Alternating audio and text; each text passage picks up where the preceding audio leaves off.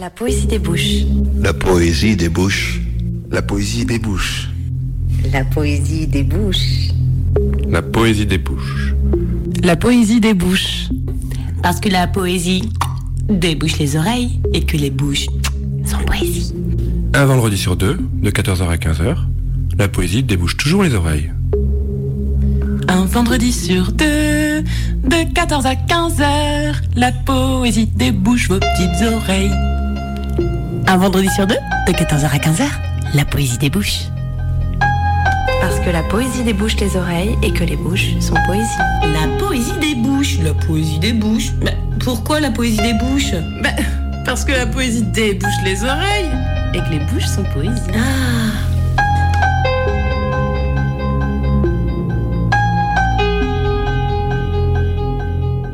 Bonjour à toutes et à tous. Bienvenue dans la Poésie des Bouches, l'émission où s'aventure la littérature.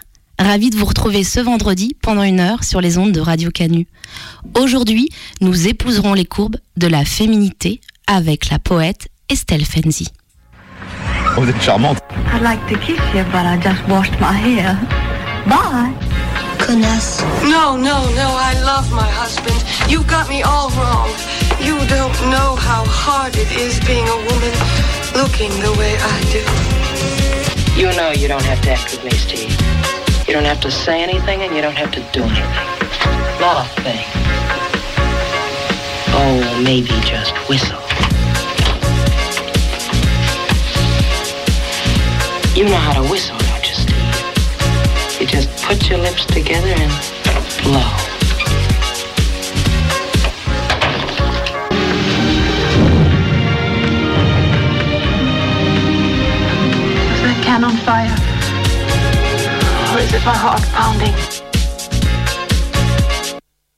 La féminité. On ne naît pas femme, on le devient. Simone de Beauvoir. Être femme, le devenir donc. Mais femme induit-il féminité? Oblige-t-il féminité? Et qu'est-ce la féminité? Dans un moteur de recherche célèbre, ce mot féminité, aux premières entrées. Peut-on apprendre la féminité? La féminité, une touche de douceur dans la séduction. Les cinq comportements pour libérer sa féminité. La féminité, un atout pour être une femme irrésistible. Féminine si je veux, quand je veux. La féminité se définit comme le caractère de ce qui est féminin, des attributs propres à la femme, et donc par opposition à l'homme. Une affaire de sexe et de genre. Face à face, schématiquement, féminité et virilité. Féminine, les femmes, par essence, alors, dénouons le stéréotype. Douceur, sensibilité, fragilité, sexy, sensuelle, attirante, maquillée, talons, jupe, robette. La zenana, c'est qui ou plutôt c'est quoi? Qui demande à qui d'être féminine? Ne sois pas grossière. Une fille ne dit pas ces mots-là. À quel moment ces carcans, ces charges qui pèsent sur les femmes continuent de les tenir en prison? L'obsession de la loi du féminin. Et que nous disent nos mœurs? Qu'une femme se doit de correspondre aux impératifs de son genre la femme domestiquée, sourire sans cesse, se taire le plus souvent, répondre aux désirs des hommes Et de qui se moque-t-on? Des hommes aussi. Ne pleure pas. T'es gringalé, il va falloir penser à muscler tout ça. Et ton charisme, où est-il passé? D'où vient cette exigence envers les hommes et envers les femmes? Et que beaucoup croient encore que si une femme aime une autre femme, elle n'est alors plus femme? Et les propos homophobes qui rappellent toujours qu'aimer le même sexe que le nôtre nous rend aux yeux des tyrans soit camionneuse chétive, soit mauviette faible. Et dans le couple hétérosexuel, avoir une chambre à soi, au sein du foyer, les avancées se traduisent douloureusement.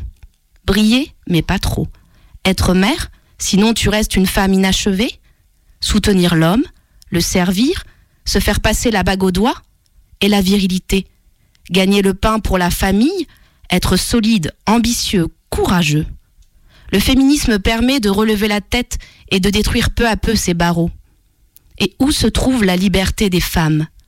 Cette culture de la perfection féminine qui les empêche, ces contraintes. Une femme libérée, indépendante, mais pas complètement libre. Qui sont les héroïnes, les anti-héroïnes? Les hommes ne sont pas plus libres que les femmes. Nous avons aussi à nous rappeler sans cesse que le sexe ne détermine pas qui nous sommes. Le sexe est un support physique, de chair, et de devenir qui nous voulons être dans ce support. Mais les clichés de genre ont la peau dure, et tout est à construire, nous le savons. La féminité comme la virilité restent des leurs, des tromperies. Étranglons les caricatures et les préjugés. Permettons-nous d'être ce que nous sommes, sans penser à notre genre et ce qu'il nous a obligés à être historiquement, socialement, politiquement, sexuellement. Épouser sa féminité, sa virilité alors, oui, quel que soit notre sexe. Il y a où nous sommes nés, le sexe sur notre carte d'identité, et il y a aussi les passerelles, les voies, qui nous permettent d'exister à notre façon. Retirons les masques, affranchissons-nous. Pour poursuivre cette introduction, je vais lire un texte que j'ai écrit extrait d'une série en cours. J'ai mis du mascara. J'ai mis du mascara sur les cils. Je les ai brossés. Ils sont devenus plus noirs avec le mascara, plus épais. Ils se sont arrondis. Je suis partie de l'intérieur vers l'extérieur. Mes cils se sont allongés. J'ai essuyé. Les bouts des cils touchaient ma paupière supérieure. J'ai enlevé les petites traces. Nos paupières sont derrière les cils.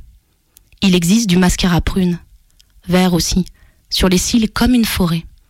Nous pouvons mettre du rimel, du ricil, brosse à yeux, peinture pour les poils des yeux. En allemand, il y a un seul mot pour poils et cheveux, art. Les cils se disent wimpern.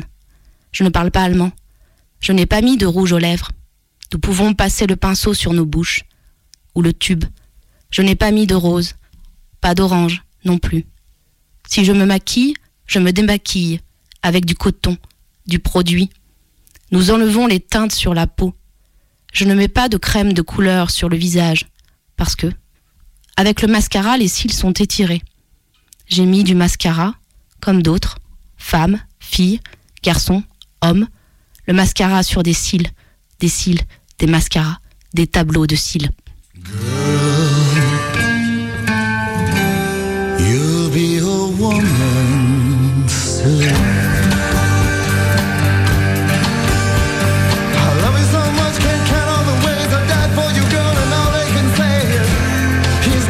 Kind.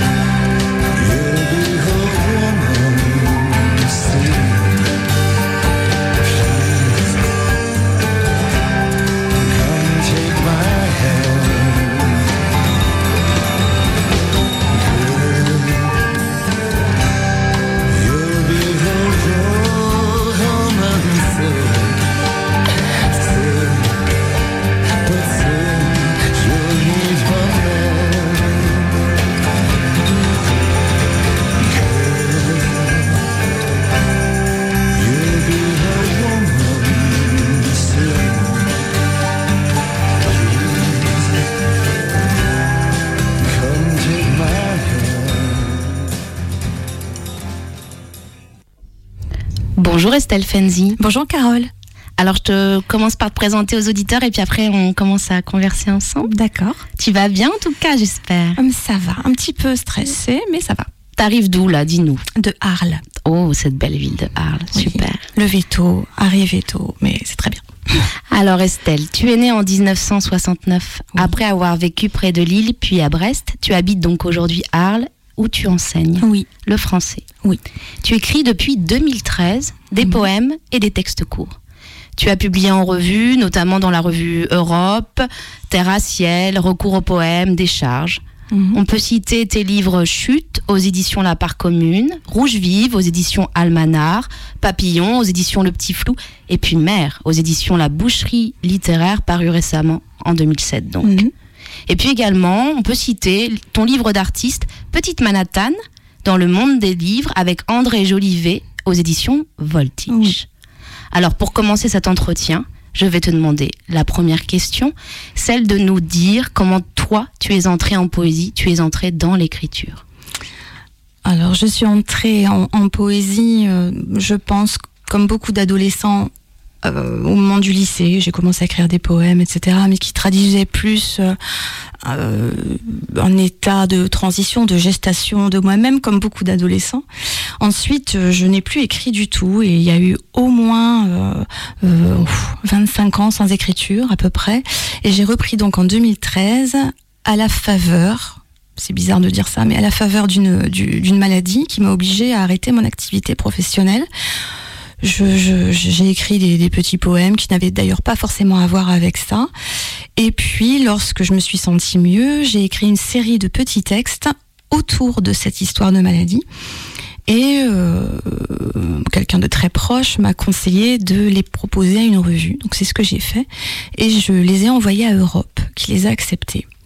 Donc ça a été euh, une surprise monumentale et un très très vif encouragement. Donc euh, là-dessus j'ai continué, j'ai enchaîné et en réalité très peu de temps après j'ai écrit la totalité du texte Rouge Vive qui aura été publié finalement euh, après Chute, qui a été écrit un peu après. Donc les comment dirais-je les publications ne sont pas euh, du tout chronologiques par rapport à l'écriture. Voilà. Mais c'est vrai, de toute façon, j'ai envie de rappeler aux auditeurs que il est tout de même assez rare que les éditions soient chronologiques par rapport à, Mhm. l'é- à- évidemment Oui. à l'édition. On a à l'écriture, on a parfois des textes que un écrivain peut avoir écrit un texte il y a cinq ans Oui. et il est publié donc cinq ans après et l'écrivain est passé à autre chose, Ah écrit oui. d'autres textes.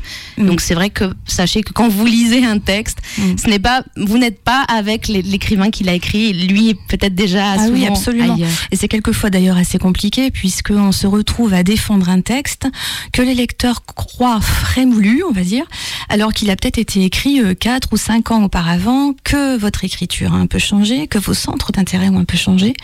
Et voilà, donc euh, toute la difficulté est là, c'est de rester euh, sincère avec ce qu'on a fait et de, de, de, de réussir à réépouser ces mots d'alors aujourd'hui, en fait. Voilà. Oui, toujours rester sincère avec ce qu'on a fait Mm. et ne pas le rejeter en fait. Abs- Parce que c'est un- absolument. on a aussi un parcours d'écriture. Toi, tu ressens ça. chez toi un parcours d'écriture justement? Ah oui, oui, oui, très clairement. Je pense que le, le- le- comment au début, euh, pff, en fait, un parcours d'écriture. Je pense que j'ai beaucoup écrit en fonction de ce que je vivais. Plus ce que je vivais était violent ou difficile, plus j'écrivais court et dense. Euh, quand je me sentais peut-être un peu mieux, un peu plus paisible, c'était plus ample. Euh, mais d'une manière générale, je crois que plus j'avance et plus j'apprécie euh, les textes courts, denses et qui vont à l'essentiel. Enfin, c'était en moi dès le départ, mais ça se confirme pleinement, vraiment. Oui. Alors c'est vrai que tu nous liras un petit peu plus tard euh, des extraits euh, de ton cru, mais c'est vrai Oui. qu'on peut. Moi, j'ai envie de dire que l'é- l'écriture d'Estelle Fenzi, elle est assez. Vous verrez les auditeurs, mais il y a une mini, il y a un minimalisme, mais un minimalisme très très juste en fait, pas du tout. Ça, Voilà. c'est gentil. C'est pas pour être gentil, je, je ne suis gentille avec personne. Je suis juste honnête intellectuellement et poétiquement avec moi-même déjà. C'est bien, Et sincère. donc on avec les, sincérité. avec les auditeurs. Mais c'est vrai qu'il y, y a ça euh, chez toi. Alors j'aimerais bien te demander, l'écriture du coup elle est devenue vitale pour toi, Estelle? Oui, c'est un élan vital. Vraiment. C'est quelque chose qui a à voir avec la joie, euh, c'est quelque chose qui a à voir avec le plaisir. euh, je- oui, c'est vital. Je pense que si j'arrête un jour d'écrire, soit j'ai plus rien à dire, ce qui est possible, soit j'ai plus envie de vivre. Mais ce sera l'un ou l'autre, mon avis. Enfin, c'est pas. euh, Je pense que les choses sont arrivées dans ma vie de manière tardive, pour le coup, vraiment tardive. J'entendais Julien Abréjon dire la, dernière fois qu'il avait commencé à écrire tard à la fac. Oui, j'ai écrit très tard, à 40 ans passés, 45 ans. Euh, mais c'est arrivé après avoir infusé des années et des années, des années. Ça, j'en suis convaincue. Et euh, je pense que ce, ce- oui, je pourrais plus arrêter. Si je ne publiais plus, euh, soit, mais je continuerai à écrire, c'est sûr. Mais c'est marrant ce que j'ai envie de dire. Je crois que c'est pas nous qui courons après l'écriture, c'est l'écriture qui nous court Mm. après. Hein, je pense Oui. beaucoup. Elle se manifeste à un moment donné. Même si on se dit, euh, voilà, de manière péremptoire un matin, bon, c'est décidé, j'arrête d'écrire pendant 15 jours, je suis fatiguée, hein, j'ai plus de jus, faut que je me nourrisse, faut que je fasse autre chose. À un moment donné, alors qu'on ne s'y attend pas et qu'on s'était fait plein de belles promesses de repos dans la tête, paf, euh, on a une idée, alors on l'écrit, et puis l'idée enchaîne une autre idée, et puis finalement on se retrouve avec un poème, alors qu'on avait dit, non, pas, en ce moment on se repose. Il ne faut se refuser rien. Absolument. Surtout pas euh, du plaisir. Surtout pas du plaisir. Mm. Alors Estelle, est-ce qu'il y a des écrivains, je pense, oui, évidemment, des écrivains, des poètes, peut-être même des penseurs? Alors quand je dis penseurs, ça peut être philosophe, Mhm. historien, sociologue, tu me cites qui tu veux, Ouais. ce que tu veux, qui ont marqué ta trajectoire. Alors, euh, trajectoire, donc euh, tu, tu, tu voudrais que je te parle même de- des choses assez anciennes en fait Mais des- ça peut être peut-être un, un roman qui t'a marqué, Ah mais ça oui. peut être à 15 ans quelque chose qui Ah t'a oui. fait. euh, Alors, le roman qui m'a le plus marqué quand j'étais adolescente, et ce, euh, même très tard, c'est un roman épistolaire, ce sont Les Liaisons Dangereuses. Pour moi, c'est un. C'est un, c'est un chef-d'œuvre. Voilà. Après, je me suis régalée avec Maupassant. Tout Maupassant. J'ai beaucoup, beaucoup, beaucoup aimé. Colette aussi, dans un genre plus bucolique. Euh, après, euh, j'ai lu de la poésie euh, très clairement tardivement, c'est-à-dire que je me suis mise à lire la poésie contemporaine quand moi-même j'ai écrit. C'est-à-dire que je me suis dit c'est bien joli d'écrire de la poésie, mais si tu sais pas ce que font les autres, ça va être un petit peu euh, difficile de d'abord de, pouvoir te situer peut-être, et puis c'est important de se nourrir aussi. Donc là, j'ai fait des découvertes fondamentales qui ont été quand je dis fondamentale, vraiment, hein, je parle de fondation, hein, d'écriture. Euh, euh, Alban Gelé, par exemple. Euh, alors, il y a quelqu'un qui m'a totalement bouleversée, c'est... euh, alors, je ne sais pas le dire en espagnol, mais c'est Alejandra Pizarnik, par exemple. Euh, chez les femmes, il y a bon, Valérie, Valérie puisqu'on parle de féminité, je vais commencer par les dames. Donc, Valérie Rousseau. Ah, Valérie Rousseau. J'aime vraiment beaucoup Anis Coltz aussi, dont j'aime beaucoup la brièveté, par exemple, puisqu'on parlait d'écriture dense. euh, euh, voilà, et après des personnes qui sont peut-être un petit peu moins euh, connues ou lues, mais qui ont une qualité littéraire extraordinaire, comme euh, Bernadette Angèle Roux, par exemple, ou alors Patricia Castex-Meunier, qui est remarquable. Voilà. Après, on va parler des messieurs maintenant. hein. Mais c'est bien, tu sais des femmes, on est dans une émission autour de la féminité. Voilà, alors euh, oui, il y a des hommes. Alors, euh, un, une rencontre tout aussi bouleversante pour moi que celle d'Alban Gelé et qui a été euh, vraiment très importante, c'est Thierry Metz. Vraiment. L'homme qui penche, le journal d'un manœuvre, etc. C'est vraiment, euh, j'ai envie de dire, un œuvre euh, extraordinaire. Euh, et puis après, chez les hommes, j'aime beaucoup Jacques Ancet. Et alors pour moi, mon, enfin, mon héros, c'est Eugène Guivic. Bon, Voilà.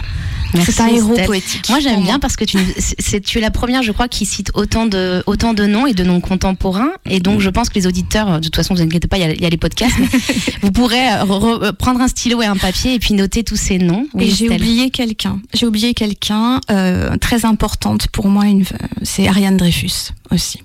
Voilà, que j'aime vraiment beaucoup. Ok, merci Estelle. Alors, tu parlais d'Alban Gelé et on Oui. va t'écouter lire un premier extrait justement que tu as choisi, Oui. qui est extrait donc d'un recueil d'Alban Gelé qui s'appelle L'air libre aux éditions Éclat d'encre. Oui. Eh bien, nous allons t'écouter.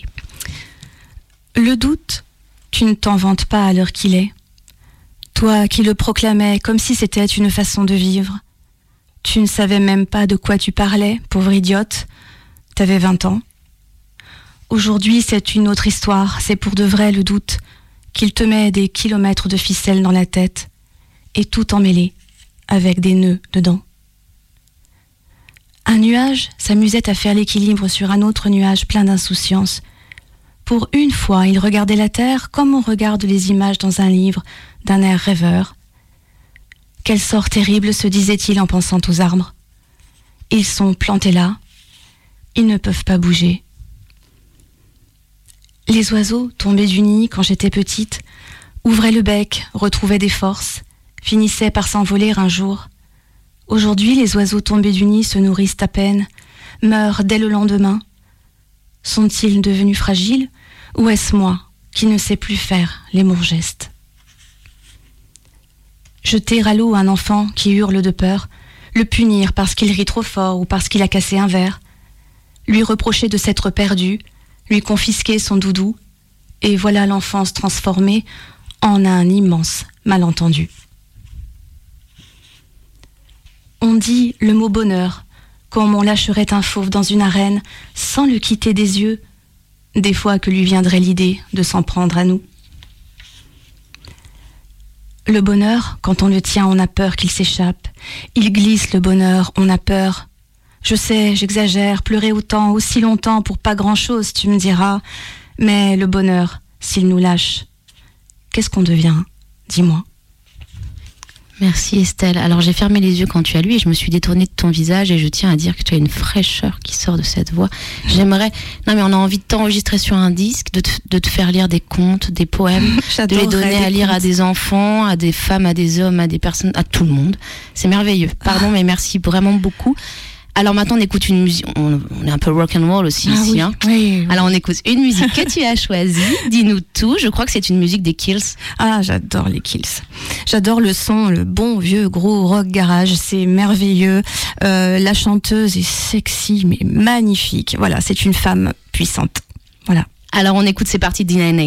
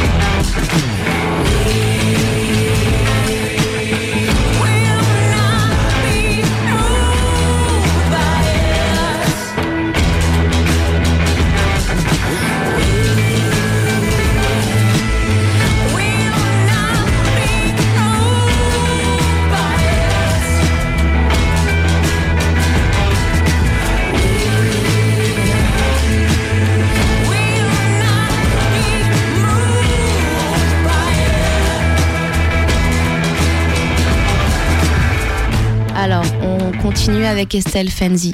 Alors Estelle, avec ce super rock qui nous, qui nous poursuit, je t'ai donc invité aujourd'hui autour du thème de la féminité. Et j'ai envie de te demander, qu'est-ce la féminité pour toi?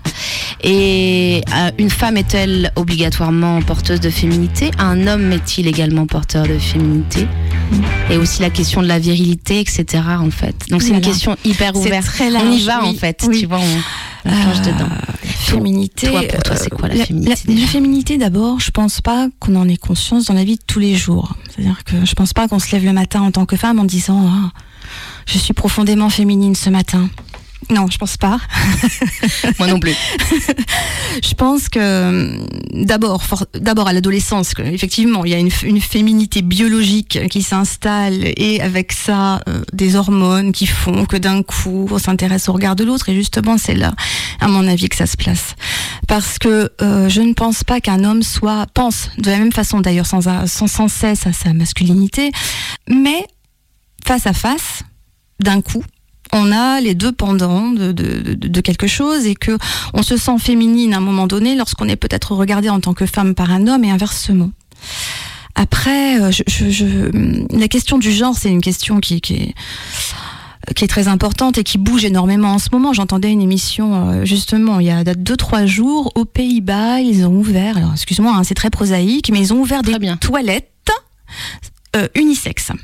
C'est-à-dire que le personnage, il est moitié homme, moitié femme sur la porte.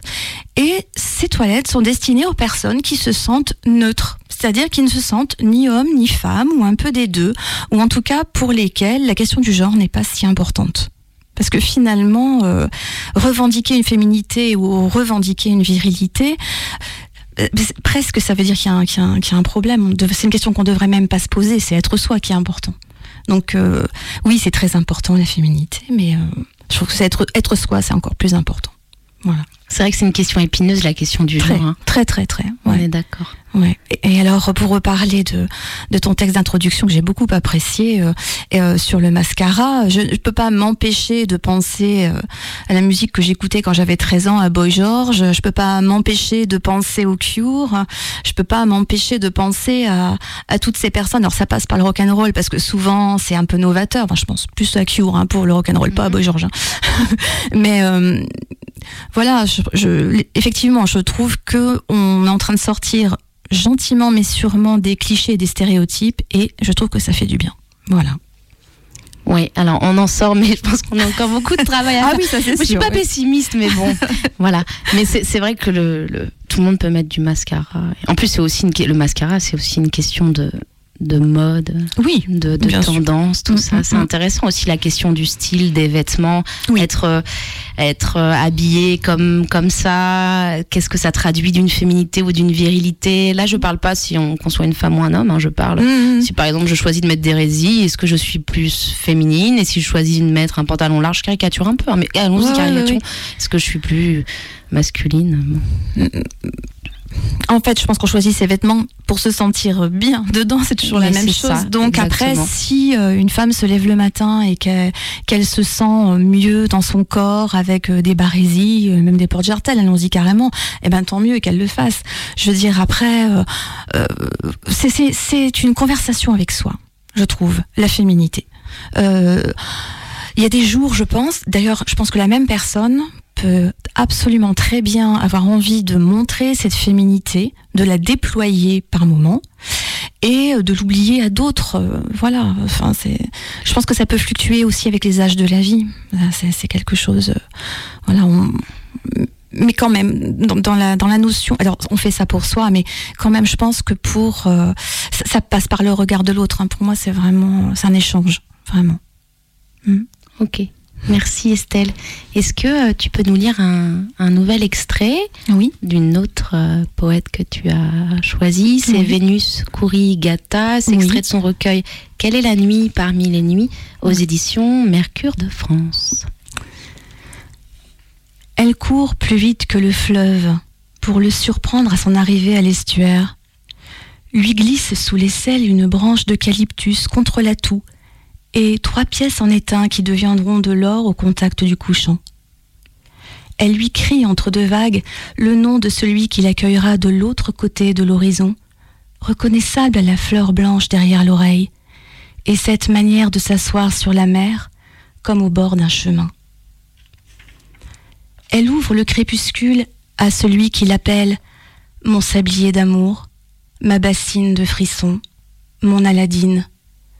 Mais le referme lorsqu'il jette son dévolu sur les flammes qui brûlent pour d'obscures raisons dans le ventre de l'âtre, alors que le vrai feu est ailleurs, dû à un bris de verre dans le miroir, meublé d'un lit affable, qui s'allonge sans faire le tri entre amants de passage et ceux qui ont traversé l'océan avec leur charge de baisers. Elle applique ses mains sur celles du pommier pour vérifier sa résistance au chagrin. Elle se sent responsable des blessures de ses genoux et des sept lieues qu'il parcourut à pied pour se fixer face à sa porte.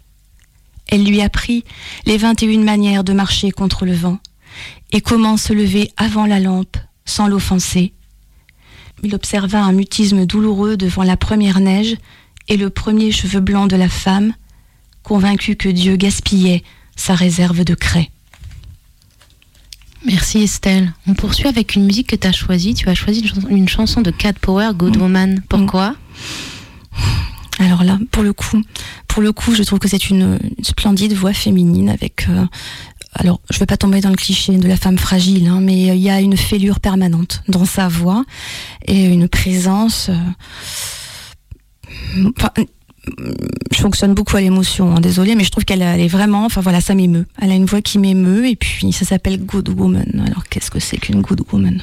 Moi, je trouve que avant de l'écouter, je trouve que c'est intéressant ce que tu as dit quand tu dis je veux pas tomber dans la caricature, enfin le cliché de la fragilité. J'ai envie de dire qu'il y a beaucoup d'hommes fragiles aussi. Aussi, Et justement. quand on Oui, c'est des vrai. chansons de des par exemple, on se dit Hum, il y a des fêlures ici aussi. Ouais, Donc la fêlure, je trouve que c'est aussi quelque chose d'intéressant. Voilà. Eh bien, on écoute Good Woman. Thank you.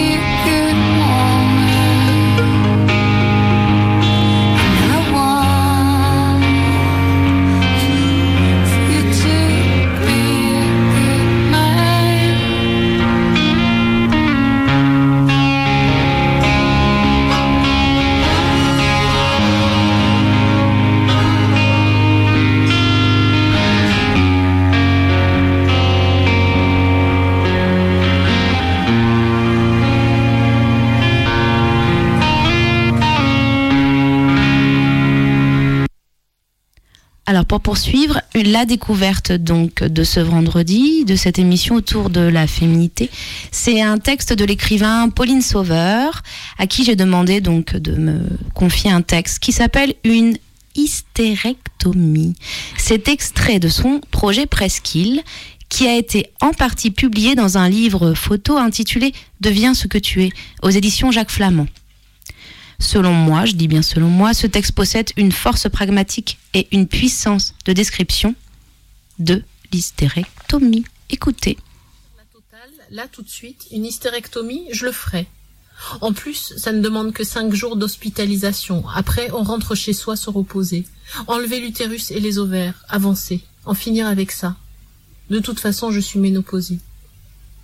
Alors la question ne se pose plus, et ça sera un plus pour la demande de changement d'identité. Ce n'est plus obligatoire, mais ça l'a été. Comme si c'était l'utérus et les ovaires qui marquaient de façon irrémédiable l'appartenance au genre féminin. Alors que dire aux femmes qui ont dû subir cette opération Qu'elles ne sont plus femmes?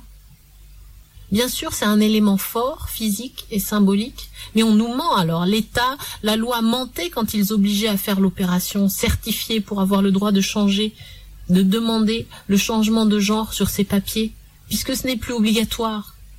À croire que l'utérus a cette force inestimable de spécifier l'appartenance du corps de l'individu à tel ou tel genre, par son absence ou sa présence. Alors, je redemande, qu'en est-il de celles qui l'ont subi sans le choisir? Elles ne sont plus rien. Elles sont quoi? Incomplètes, vides, sans genre, asexuées, presque des femmes, plus tout à fait? Et la légitimité? Ça reste une question centrale. Est-ce que j'ai le droit? Est-ce que j'ai le droit de dire Eh oh, attendez les mecs, je lève la main, je leur fais signe. Attendez, en fait, en fait, je suis de votre côté, celui des puissants. C'est pour ça finalement que j'en ai parlé assez peu à des hommes, pour cette raison-là, ma légitimité.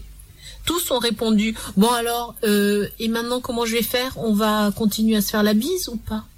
Grande question. Se dire bonjour comment ça va se passer?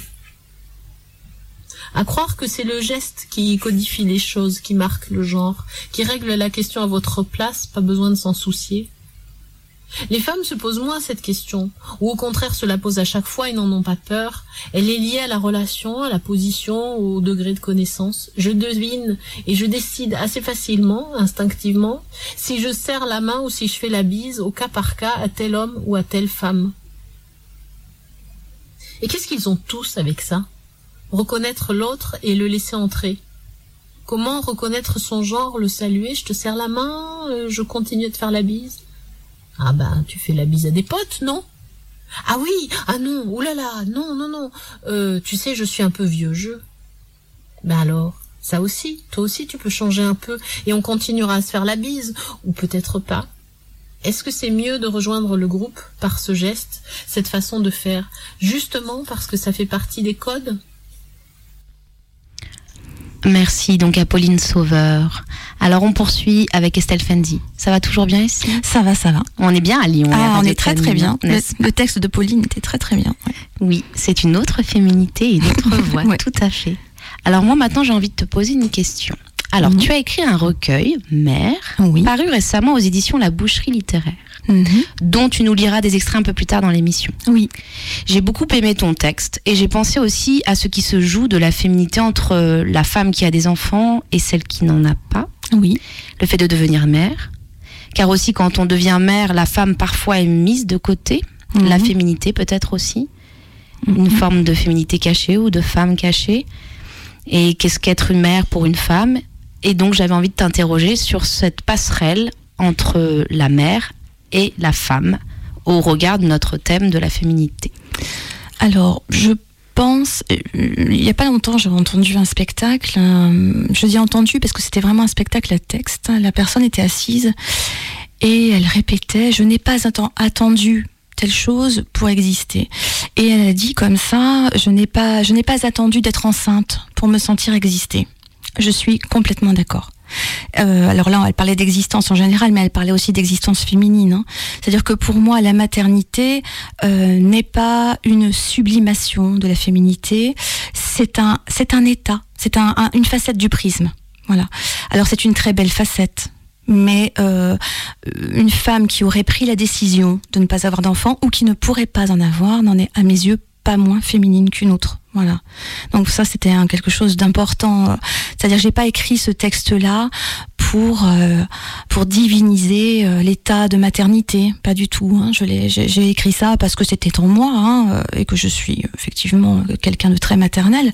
Mais euh, pour moi, il, a, il y a une relation avec la féminité puisque seules les femmes encore aujourd'hui peuvent mettre au monde des enfants. Mais j'ai presque envie de dire que ça s'arrête là.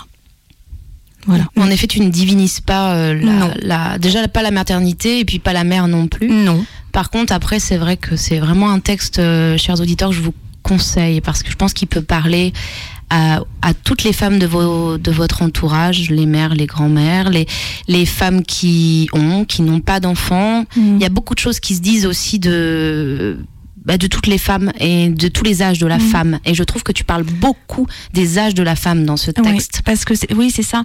C'est, je ne dirais pas que c'est un texte calendrier, mais il y a une- quand même une espèce de chronologie. Alors évidemment, c'est un texte pour lequel j'ai fait référence à mon vécu personnel, mais j'ai aussi pensé à ma propre mère, euh, qui, qui prend de l'âge et à la façon dont elle vit sa féminité aujourd'hui par rapport à nous, ces enfants qui sommes aujourd'hui euh, adultes, euh, euh, mères à notre tour et qui ont des filles en, en âge d'être mères également. Euh, voilà, donc euh, c'est plutôt par rapport à ça. Quoi. Je me sou- en fait, j'avais une idée, mais je l'ai oubliée. C'est pas grave, Estelle. Bon. Alors, on va, avant de t'entendre lire euh, des extraits de mère, juste, à- juste après, on va écouter une chanson. Alors, tu m'as donné le choix entre deux chansons. Je ne dirai pas quelle est l'autre chanson.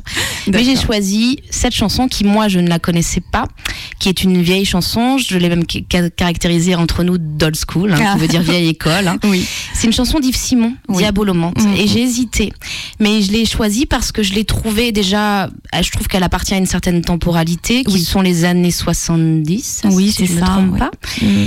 Et j'ai pensé aussi bien qu'il y avait mm, des gens des années 70 qui nous écoutaient, etc. Et puis surtout parce que je trouve qu'il dit beaucoup de cette féminité. La féminité naissante. De la féminité naissante Mm. et aussi de. C'est compliqué parce qu'il dit vraiment. Vous allez écouter la chanson. Tous ces mots qu'on qu'on ne que tu ne dois pas dire parce Oui. que tu es une femme, ces mots de femme, vous allez écouter.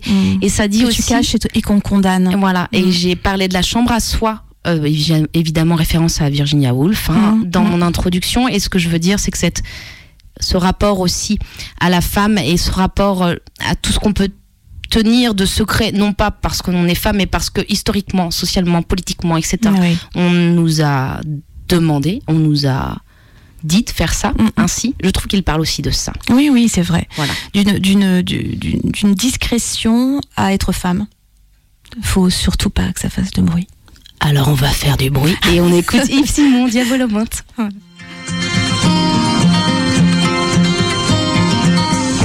Dans tes classes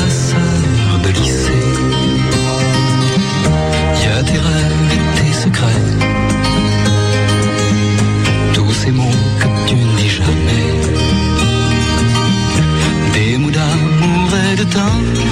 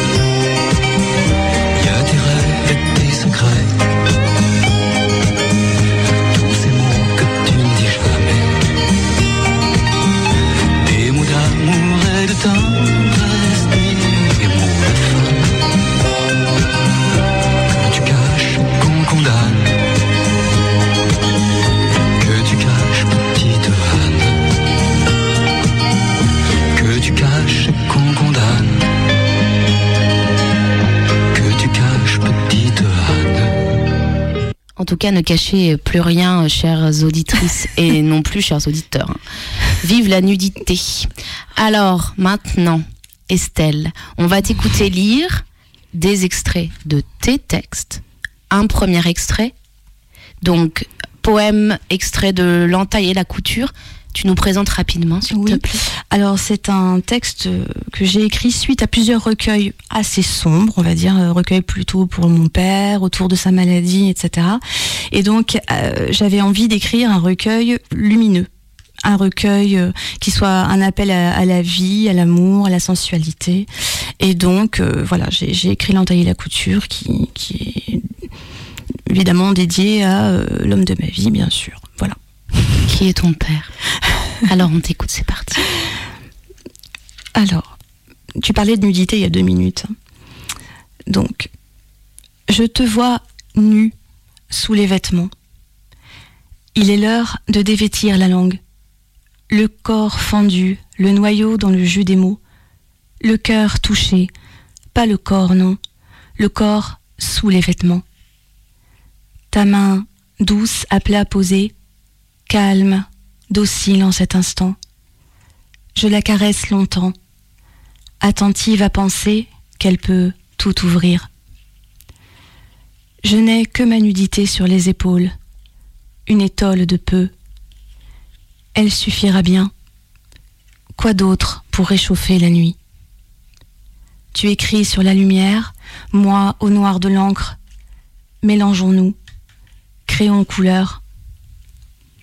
Avec le soir, toutes tes mains relèvent l'ombre allongée par terre et le cri à genoux dans mon corps. Chair toute crue de l'amour, saisie de la joie, ta voix se désosse, change de couleur, plus bleue, je crois. Écrire, dit-elle, jouir, dit-il. Mon amour, c'est un peu la même chose. J'adore ces derniers vers. Je crois que je vais les noter, puis je vais les. Bon, bref. Merci Estelle.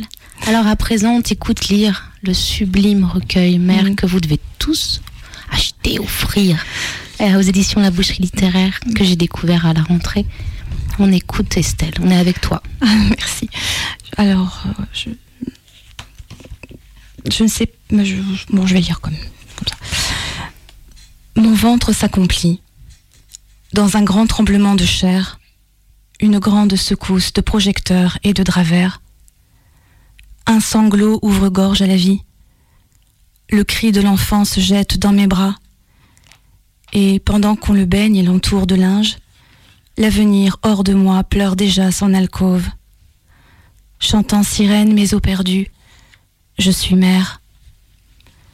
Je suis première dans l'aube. Enfant se lève, la figure en désordre. Mon regard lisse les joues, les traces d'oreiller. Arc bouté au petit chantier des jours, je prépare un ciment armé d'amour. J'ai creusé les fondations dans des bouquets de trèfle. La journée peut commencer. Je suis mère. Des follets brûlent autour de ma table, couvés, nourris sans relâche. La nuit, je les veille, m'approchant ces chaleurs depuis leur lit jusqu'au plafond. J'écoute leur souffle aviver les deux mains rougies dans leurs cheveux. Ils dévorent parfois colère, leur bouche plongée dans des bassines froides, ces métals trempés que je reçois, crachés de peine et de reproches. Voici le lait des premiers jours, cet amour long qui sait beaucoup pardonner. Je suis mère. Parfois, je me dilue dans les eaux de lessive, transparente dans le paysage. Devant la glace, c'est tout mon corps qui recule. Je ne me ressemble plus. Détourne les yeux. Cherche un rivage où les poser pour exister. Enfant rentre de l'école, portée heureuse, sautillante, bouche débordant de fruits, jus sucré au menton. De leurs griffes de chaton ou des framboisiers du jardin, je ne sais ce qui accroche mes jupons. Leur joie vraie de m'étreindre me replace au centre de ma vie. Je suis mère. Merci Estelle. Alors je vais faire quelque chose en radio. Je vais prendre ton livre. Et puis il y a quelque chose, un, des- un texte que j'aime beaucoup. Je dirais pas où il est, où il est placé, mais je voudrais que tu lises celui-ci, Ah, s'il te plaît. D'accord. Un jour, je guetterai les pas sur les graviers, les coups à la fenêtre. Les dimanches de chance, ils m'encercleront de leurs bras, de leurs questions, réchaufferont mes épaules, le bleu écaillé de mes yeux. Je leur dirai mille fois les histoires anciennes, ma voix si vivante encore sous les lèvres plissées. Il sera magnifique et cruel à mon cou ce collier, celui des cycles qui écoulent les légendes, transforme les reines en tout petits enfants.